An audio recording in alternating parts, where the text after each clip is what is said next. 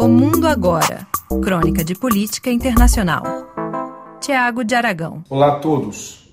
Há mais ou menos umas duas semanas, o governo venezuelano aumentou o tom em relação ao que ele considera o seu direito em relação a mais de um terço, na verdade, quase metade do território da Guiana.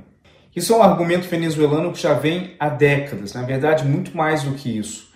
Eles argumentam que desde a época quando o país era colônia espanhola, aquele território chamado de Essequibo pertence à Venezuela e não à Guiana, que logo depois também, é, depois de ser colônia britânica, se tornou um país independente. Esse imbróglio já existe há muitos anos, mas a Venezuela ela começa agora a tomar um passo além em relação a isso, que causa muita preocupação, não só na Guiana, mas também no Brasil, nos Estados Unidos e em vários outros países do mundo.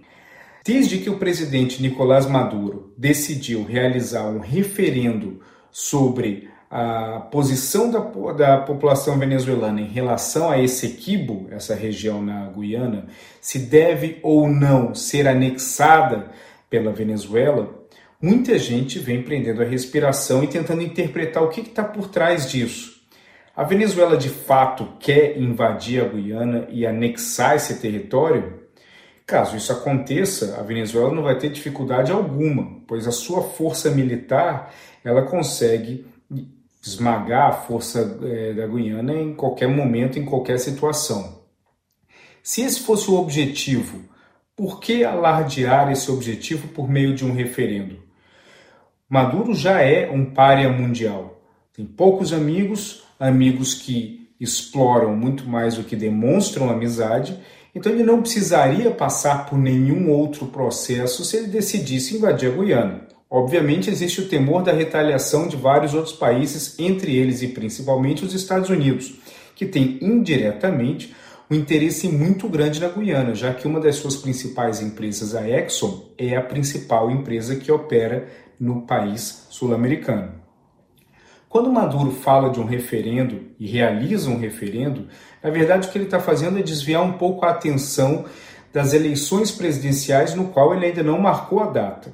Isso porque várias pesquisas demonstram que o Maduro ele teria uma dificuldade grande de derrotar Maria Corina, candidata da oposição, por conta das mil trapalhadas e de todo o processo destrutivo que o governo Maduro vem fazendo na Venezuela ao longo dos últimos anos. Essa situação da iminência de uma potencial perda nas eleições presidenciais fazem com que o governo venezuelano ele busque qualquer outra narrativa ou argumentação para poder desviar um pouco o foco. Essa foi a argumentação e a narrativa do momento.